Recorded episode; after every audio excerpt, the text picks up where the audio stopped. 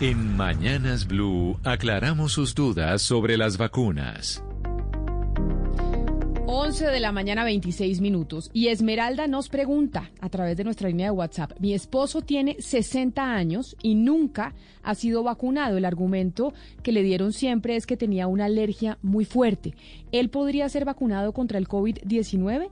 Le preguntamos al doctor Andrés Felipe Estupiñán Borges, que es médico epidemiólogo clínico de la Universidad del Norte. Esmeralda, las reacciones alérgicas a las vacunas son raras y se presentan aproximadamente en 1,3 por cada millón de personas.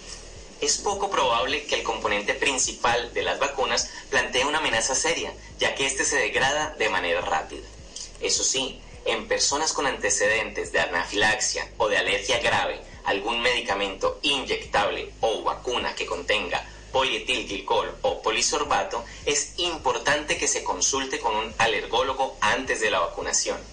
Pero en general, incluso las personas con alergias graves a los medicamentos orales, a las comidas, a los alimentos y al látex podrían recibir las vacunas COVID-19 de manera segura. Y nos escribe desde ah, Bogotá Esperanza. Lo siguiente, que esto podría ser una pues noticia falsa que se estaría eh, diseminando por redes sociales.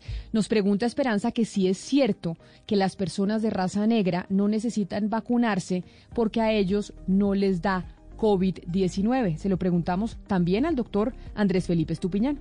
Esperanza, no hay evidencia de que ninguna población étnica o racial tenga algún factor genético o biológico que la haga menos vulnerable a ser afectada por la COVID-19.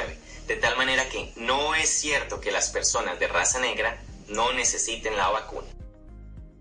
Camila, eh, me parece muy interesante esta pregunta. Le voy a contar que este fin de semana me pasaron una entrevista que le hicieron al doctor Anthony Fauci, eh, tres adolescentes y yo creo que es la mejor entrevista que le he visto a Fauci.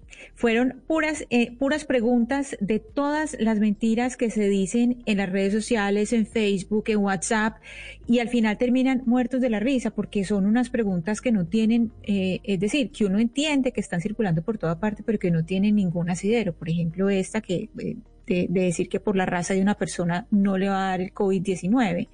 Y como esta pregunta, hay muchísimas que uno dice, pero si eso es obvio, para algunas personas no es obvio.